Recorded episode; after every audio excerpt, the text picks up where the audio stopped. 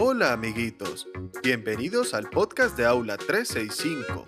En este episodio te invitamos a convertirte en un héroe de la patria. Para ello, acompáñenme a sumergirnos con nuestra máquina del tiempo en un viaje que te llevará a una aventura sin precedentes, la aventura de la independencia. Recuerda que puedes encontrar más contenido en www.aula365.com y si quieres participar de nuestros capítulos o sugerirnos temas nuevos, escríbenos a info@aula365.com o envíanos un mensaje de voz en el link de la descripción. Ahora sí, ¿estás listo para este increíble viaje? Comencemos. Natalia, ¿qué pasa que tienes esa cara? Estoy preocupada, porque hoy escuché a mi hermana mayor hablar con una amiga y decía que quería independizarse de nuestros padres. ¿Y eso qué tiene de malo? Es que no entendí lo que quiso decir, pero me parece que no es algo bueno. No es nada grave. Independizarse de los padres no es algo complicado. Es mucho más sencillo que independizarse de una potencia colonial, como lo hizo Chile con España. No entiendo bien qué tiene que ver una cosa con la otra. ¿Te acuerdas cuando la profesora Leticia habló de esto en clase? A ver, niños, si yo les digo la palabra ilustración, ¿qué les sugiere? Mm, yo recuerdo los dibujitos que venían en los libros de cuentos con fantasmas y animales. Está bien, Frida. Es una de las acepciones de la palabra. Pero no es exactamente a lo que yo me refiero. ¿Qué otras cosas se les ocurren? Una persona ilustrada es alguien que ha leído, que sabe mucho. ¿Tendrá que ver con eso? Muy bien, Luciana. Esa respuesta está más cerca del tema del día.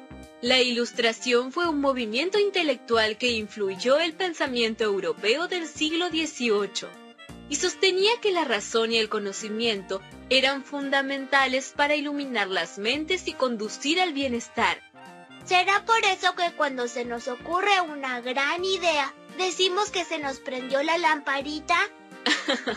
no lo sé, pero no estaría tan errado. Al siglo XVIII, en el que se desarrolló este pensamiento, se lo conoce como el siglo de las luces.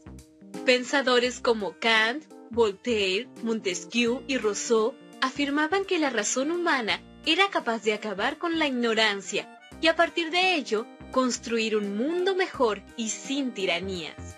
Lástima que las guerras y tragedias de la historia demostraron que esto no era tan así. Es cierto, Santiago, pero tampoco podemos negar la influencia de este pensamiento. Tuvieron tal relevancia que afectaron todos los ámbitos de la sociedad, la economía, la política, la cultura, la ciencia y las artes.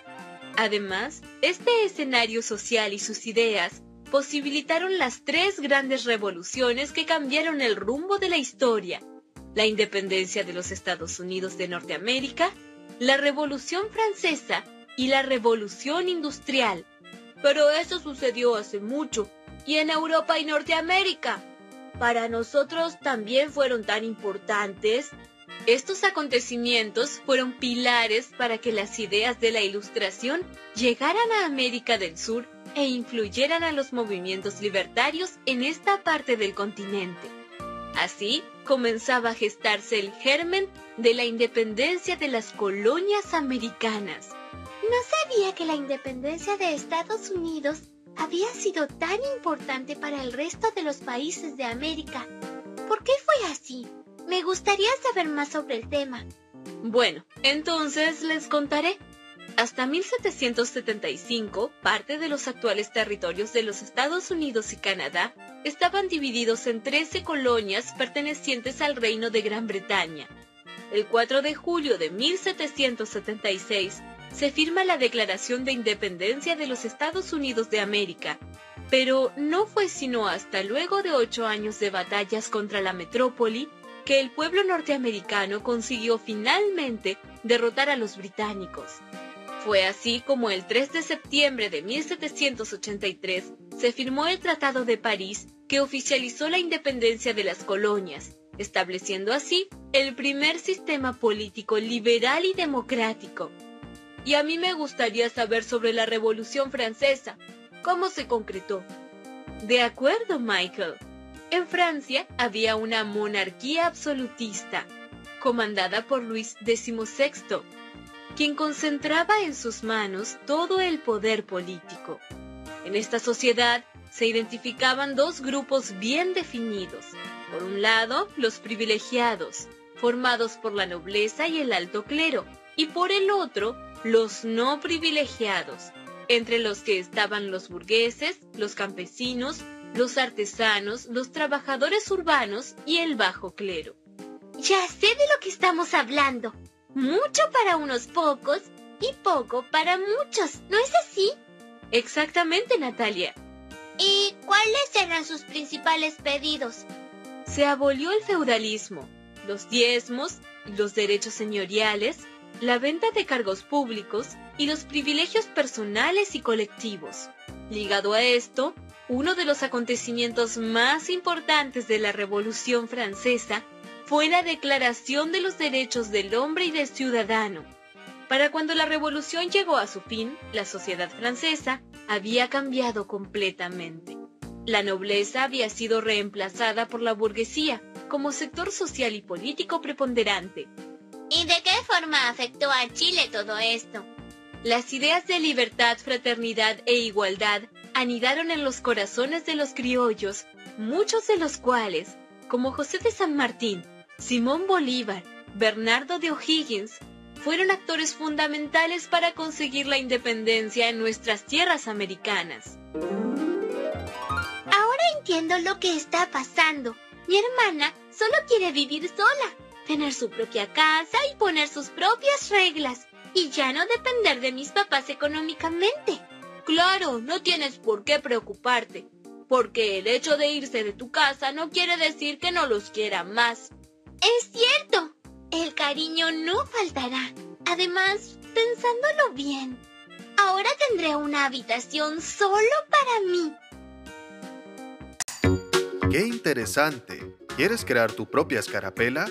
En este podcast te contamos cómo hacer tu propia roseta. Para comenzar necesitarás tres hojas tamaño carta, lápiz, regla, una tijera. Recuerda que para cortar siempre pide ayuda a un adulto.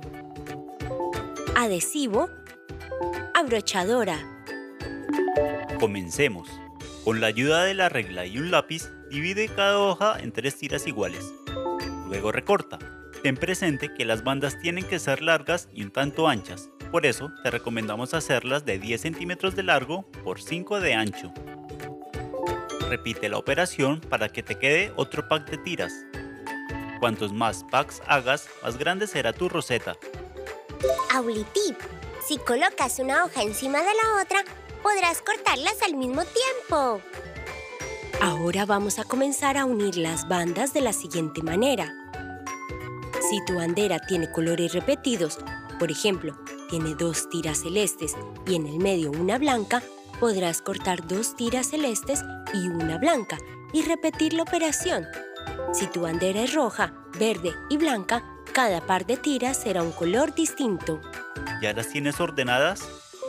Entonces coloca el adhesivo en el costado de una tira para unirla a la otra, de modo que queden las tres adheridas. ¡Excelente! lograste hacer tu bandera. Repite el procedimiento con más grupos de tiras. Es momento de unirlas. Pon adhesivo en el extremo inferior para adherir una bandera con la otra. Quedará súper larga. Ahora viene un paso que requiere de toda tu concentración. Tendrás que hacer un pliegue en el borde superior de tu bandera, es decir, en la parte de arriba, de medio centímetro. Muy bien, Tienes que ir doblando poco a poco, de un lado y luego hacia el otro lado hasta llegar a plegar todo. Una vez que esté lista, verás que de seguro se parece a un acordeón. Une los extremos y abróchalos a lo largo. Te quedará un bello círculo con los colores de tu país. Pero un momento, falta el detalle final. Con el papel sobrante del color que predomina en tu bandera, recorta dos círculos y pega uno en cada hueco que queda en el medio. listo. Puedes colocarle una bella cinta debajo, hacerle algún dibujo en el centro, crear una roseta de tus dibujos favoritos o incluso armar varias escarapelas y colocarles en el medio cada letra de tu nombre. Tu imaginación no tiene límites. ¡Qué divertido! Continuemos aprendiendo. En este especial sobre José de San Martín vamos a conocer su vida y obra. También vamos a comprender las acciones llevadas a cabo por el general en el marco del contexto histórico en el que se desarrollaron. San Martín nació en Chapeyú en el año 1778 y se fue con sus padres a España, donde cursó sus estudios y se inició en la carrera militar. ¿Es verdad, profe, que San Martín combatió contra Napoleón? Sí, ya a los 11 años ingresó en el regimiento de Murcia en España. En 1808 fue condecorado por su actuación en la batalla de Bailén, en la que el ejército español derrotó a los franceses. Pero San Martín decidió volver a nuestro país, ¿no? Exacto. En el año 1811 pidió el retiro del ejército español y antes de volver a nuestro país desembarcó en Londres, donde se contactó con distintos grupos que tenían ideales independentistas. ¿Cuántas cosas que no sabía de la vida de San Martín? Estoy intrigado por conocer más. Si hubieran tenido la posibilidad de hablar con San Martín, ¿qué le hubieran preguntado? A mí me hubiera gustado preguntarle cómo se conformó la logia Lautaro. Te proponemos viajar en el tiempo y hacerle una entrevista a este gran libertador. Acompáñanos. Cuando llegué a Buenos Aires en el año 1812, gobernaba el primer triunvirato. Pero el poder estaba en realidad concentrado en manos de Bernardino Rivadavia, que seguía una política centralista. En ese momento entré en contacto con algunos grupos opositores y fue entonces cuando junto con Carlos de Alvear creamos la Logia Lautaro. ¿Cuáles eran los objetivos que perseguían? Los principales objetivos que perseguíamos eran la independencia y la constitución de una república. Nuestro lema era trabajar con sistema y plan en la independencia de América y su felicidad. ¿Qué pasó entonces? Recuerdo que uno de nuestros primeros actos fue la marcha a la Plaza de la Victoria, en la que exigimos la renuncia al triunvirato. Usted creó el cuerpo de granaderos, ¿no? Sí. Cuando yo llegué a la ciudad, el nuevo gobierno me encargó la creación de un regimiento para custodiar las costas del Paraná de un posible ataque español. Ese cuerpo que formamos se denominó Granaderos a Caballo. En el año 1814 me nombraron gobernador de Cuyo. Allí comencé a planear y organizar el proyecto de liberación del continente americano. El eje principal era llegar al centro del poder realista, que estaba en Lima pero ese cometido era imposible hacerlo por el camino del Alto Perú. De ahí surge la idea de cruzar la cordillera e ingresar a Lima por mar.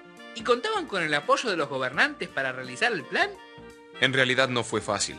Hubo recortes muy importantes en nuestros salarios, donaciones y remates de tierras públicas. Y una vez que pudieron crear el ejército, ¿cómo llegaron a Chile? Luego de declarada la independencia en el año 1816, me reuní en Córdoba con el director Pueyrredón, donde pudimos entre ambos combinar los aspectos de la expedición a Chile. Fue difícil, ¿no? Realmente fue difícil.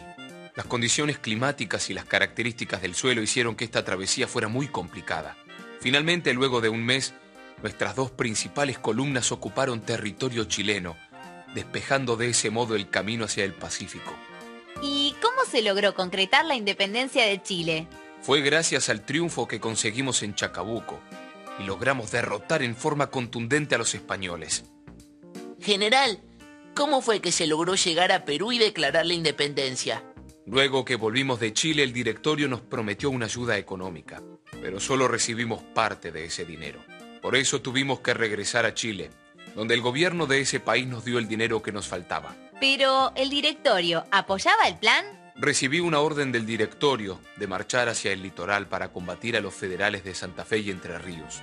Pero como no estuve de acuerdo con aquello, proseguí con la travesía a Perú. Entonces no marcharon al litoral y salieron desde Chile hacia Perú, ¿no? Exacto. La estrategia fue atacar por dos frentes. Una división que estaba al mando del general Arenales se dirigió hacia el interior de Perú por la sierra. Y el resto de mis hombres y yo bloqueamos el puerto de Lima. De este modo el virrey se vio acosado y tuvo que rendirse ante nuestro avance. Y así pudieron declarar la independencia de Perú. Efectivamente, el 28 de julio de 1821 se proclamó la independencia del pueblo peruano. Eso es todo por ahora. ¿Te gustaría ser parte del próximo episodio? Envíanos un mensaje de voz en el link de la descripción o escríbenos a info@aula365.com y cuéntanos por qué es importante ser libre. Ahora, continúa aprendiendo con más contenidos asombrosos en www.aula365.com. Encontrarás miles de divertidas películas animadas, resúmenes, guías de estudio y todo lo que necesitas para hacer un 10 en el cole. Te esperamos en el próximo capítulo.